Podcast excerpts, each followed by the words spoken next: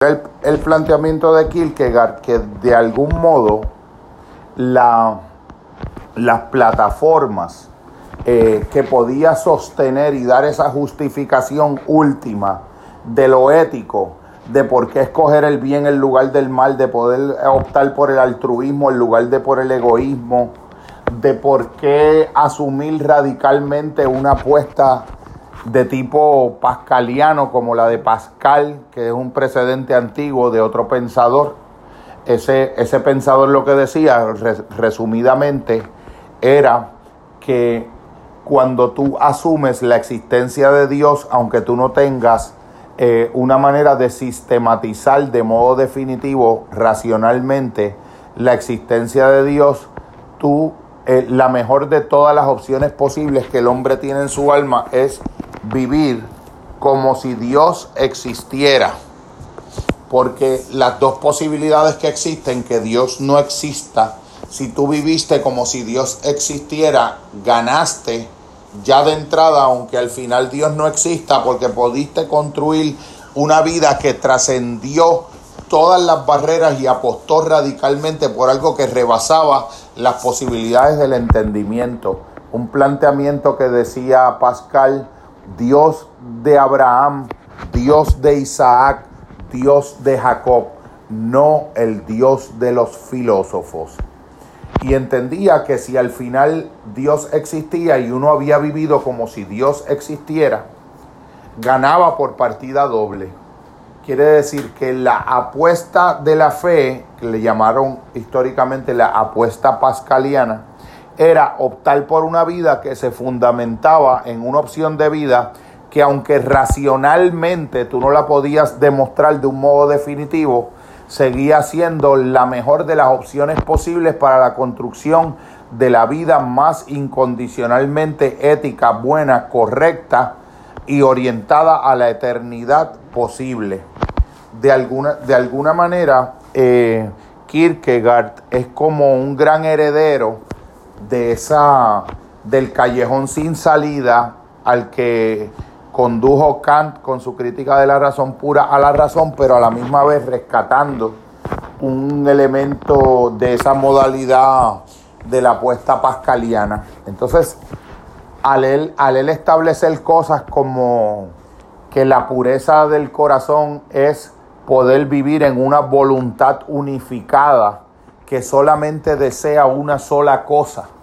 que el alma humana puede elegir dentro de ella integrar todas sus partes y ofrendarlas a través de una experiencia que él llamó de salto o de salto de la fe a inaugurar un nivel de vida mucho más elevado que es un salto de la vida ética a la vida religiosa que es una, una decisión que el alma hace de aceptar radicalmente las consecuencias de vivir de acuerdo a la paradoja que implica ser un verdadero cristiano, a la paradoja que implica aceptar desde el centro de la voluntad por una elección libre que trasciende los límites de la razón, el absurdo más radical que le presenta la revelación cristiana a la razón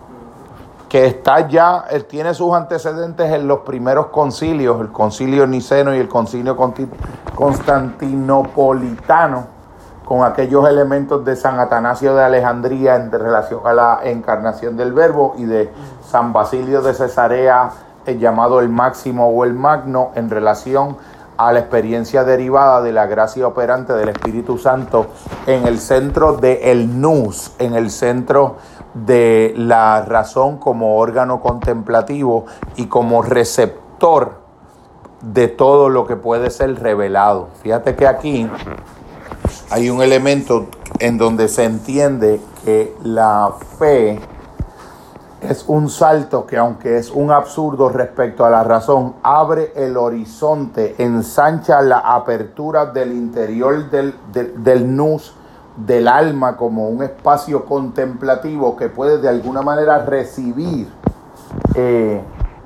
revelación, recibir formas de conocer la realidad última de las cosas por la vía de una participación de asentimiento de la voluntad más allá de lo que el entendimiento puede entender antes de haber dado el salto. Fíjate que hasta cierto punto eh, uno se da cuenta del poco sentido que tienen eh, las conversaciones en las que a veces también uno condesciende y cae en términos de, uno sentir que uno tiene que vivir eh, probando las creencias al, al, increyente, al agnóstico, al ateo, al materialista dialéctico, como si él fuera un fiscal acusador y uno fuera un abogado de defensa o un acusado que asume el derecho a, a, la defensa propia de sí mismo y de su argumento, como si uno tuviera que racionalmente dar la duda razonable para poder salir inocente en el veredicto de ser un sujeto creyente. Yo creo que Kierkegaard, con lo que él entendía que era un abordaje indirecto de las cosas, era que las verdades últimas de la existencia humana, que cada ser humano tiene que volverlas a descubrir en el interior de sí mismo a través de su libertad, pero se va a encontrar el misterio último, que es la experiencia radical de Cristo como paradoja como una la contradicción más radical de todos los opuestos que pueden darse en una vida humana y como el absurdo último, como el absurdo más abismante y radical para la razón que implica aceptar creer esa creencia. Cuando tú estás trabajando con esa, con esa opción, se abre un horizonte completamente diferente. Esa esa opción sería como trocar, invertir la secuencia que la razón le, le impone al asentimiento de la voluntad, como si le dijera, como si le estuviéramos reconociendo a la razón, pruébamelo en la razón y después yo lo creo en la fe. Es intrínsecamente contradictorio ese planteamiento porque precisamente la fe es la capacidad de poder dar un salto en el horizonte de aquellos límites en donde la razón no puede ya decir nada adicional. Cuando esa experiencia de, salto se da, se, se, empiezan a verificar formas de la experiencia y formas del entendimiento que precisamente por la por la razón de no haber dado ese salto más allá del horizonte y el límite de la razón, sería una conversación imposible la conversación con el agnóstico, porque redundaría en, en todas las tautologías y en todas las contradicciones, en todas las circularidades del pensamiento, en todas las aporías, en todos los callejones sin salida en todas las variantes de los contradictios inadictios, contradicción en los propios términos intrínsecos de lo que se está hablando o en peticiones de principio, en espacios donde para el que está pensando todo desde la sola razón pura, pensaría que el creyente en sus argumentos está pretendiendo deducir de sus premisas el asentimiento de creencia que por adelantado ya tiene implícitamente eh, colocado en ellas. Por lo tanto, haber leído a Kierkegaard y, e ir, irse permitiendo ser penetrado por este modo tan refrescante de poder ser cristiano de un modo diferente, de poder ser cristiano, pero en un sentido que va mucho, mucho más allá de una mera aceptación racional de las ideas del cristianismo o de las doctrinas inherentes conciliares de la cristología básica, como si fuera una aceptación de un concepto o de un enunciado de una verdad puramente objetiva, es una, una manera muy superficial, muy primaria, diría él, del estadio ético, pero no del estadio religioso último. Es decir, el asentimiento que el sujeto creyente hace cuando radicaliza su opción por la fe a través de un salto que abre un horizonte epistemológico diferente, porque es, una epistemología que nace de lo ético, no del conocimiento conceptual ni del mundo de las ideas. Es un conocimiento que es recibido no es un conocimiento que el ser humano hace él mismo desde su elaboración sistematizadora de, conceptos y de experiencias de sensación y de conocimiento científico. Es una experiencia completamente diferente. Y cuando uno puede entender de qué se trata, porque si te fijas bien, en, en Kierkegaard no hay unos planteamientos donde él objete los aspectos doctrinales esenciales del planteamiento cristológico básico de la revelación de la divinidad plena de Jesús en la plenitud de su humanidad y de la experiencia del Santo Espíritu Santo como una tercera persona trinitaria. Todo, esa, todo ese elemento que en el mundo antiguo entre el año 150 y el año 350, 400, se codificó de algún modo un, un, un por ciento altísimo de la primera parte del credo que, es, que, se, que se reza en latín en, las iglesias del, del, mundo católico y tal vez en algunas, menos en la parte del primado de Roma, en el mundo ortodoxo griego, él no, Kierkegaard no hubiese entrado en unas polémicas de tipo teológico y conceptual sobre esas problemáticas porque asumía que habían aspectos intrínsecos de esa revelación que él tenía que descubrirlos, que cada ser humano que opte por el cristianismo no estaría optando, si lo quiere vivir en su sentido radical más profundo, por una aceptación pasiva, conceptual, meramente intelectual y superficialmente afectiva de enunciados, de conceptos y de ideas que uno las cree o no las cree, como en el mundo de las verdades objetivas, tú puedes creer verdades de la ciencia o no verdades de la ciencia, como por ejemplo el elemento de, las vacunaciones o las no vacunaciones o de diferentes maneras eh, de teorizaciones específicas. Es algo, es dar un paso mucho más radical donde las verdades dependen no de tu aceptación de un conocimiento que otro produjo, como por ejemplo las verdades del universo que describen las leyes de la gravedad y que permiten entender el universo, pues uno estudia Newton, lo entiende y ahí terminó todo. Porque sencillamente es un conocimiento objetivo que tú aprendes a entenderlo y lo aceptas sencillamente por la fuerza de su veracidad lógica, conceptual, de su valor predictivo. En este caso, las verdades del cristianismo son verdades que en su esencia última, la relevancia para el alma humana es que el alma tiene que volverlas a descubrir dentro de sí a través de una decisión que las, que las acepta, pero lo que está aceptando es todas las implicaciones y los compromisos radicales éticos que implica aceptar esa creencia todos los elementos que de algún modo vive y abre en ese entendimiento. Pero todas las comunicaciones que se dan, todo el intento de traducir esa experiencia en un lenguaje de conceptos, en un lenguaje de ideas, en alguna sistematización verbal que pueda ser conversada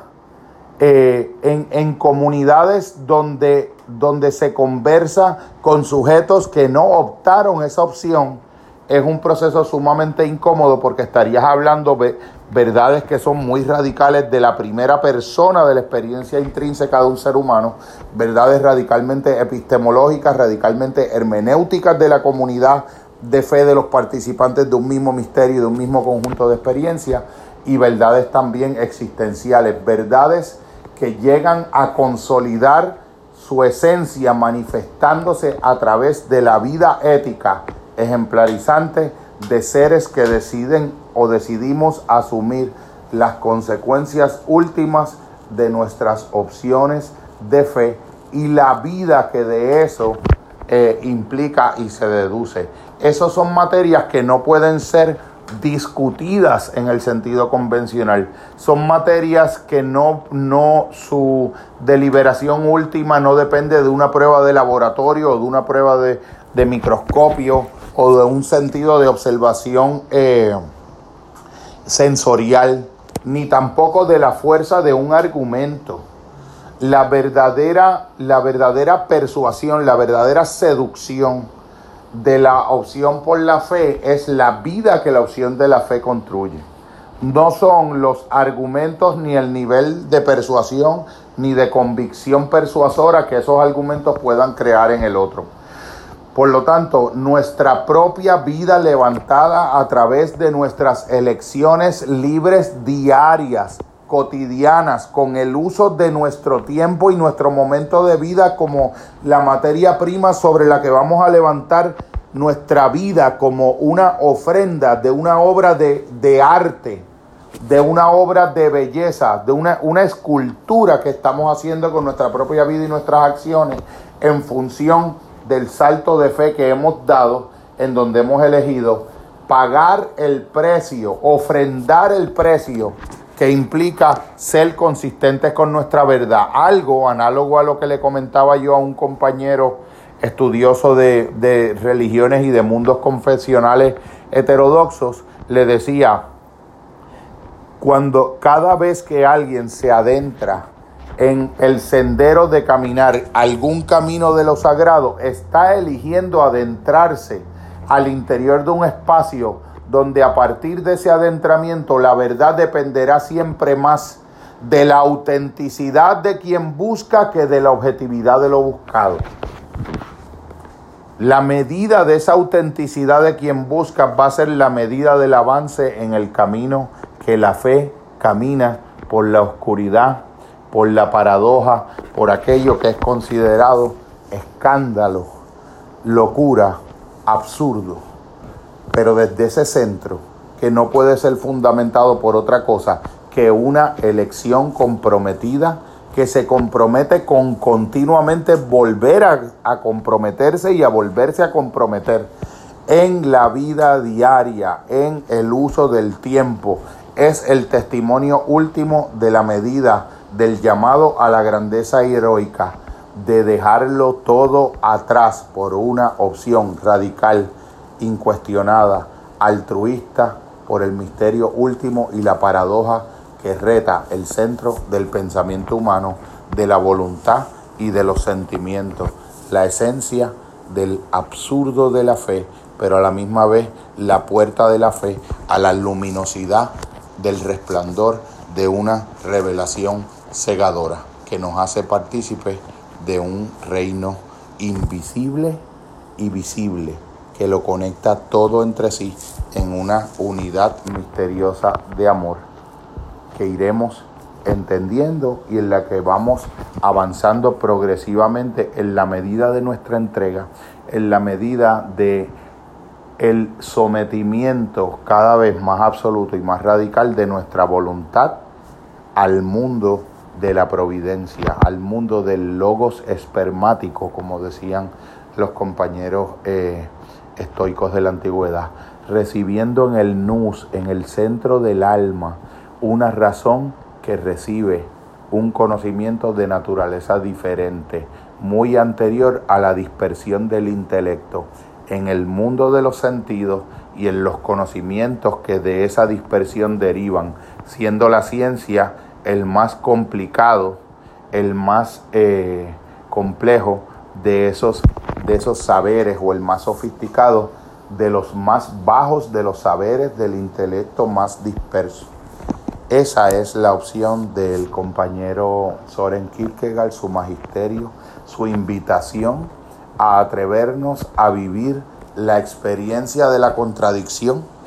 al su grado extremo de absurdo desde un elemento de paradoja con una confianza radical por aquella fe en la que apostamos y aquel horizonte hacia el que saltamos con los brazos extendidos y la voluntad rendida. Bendición.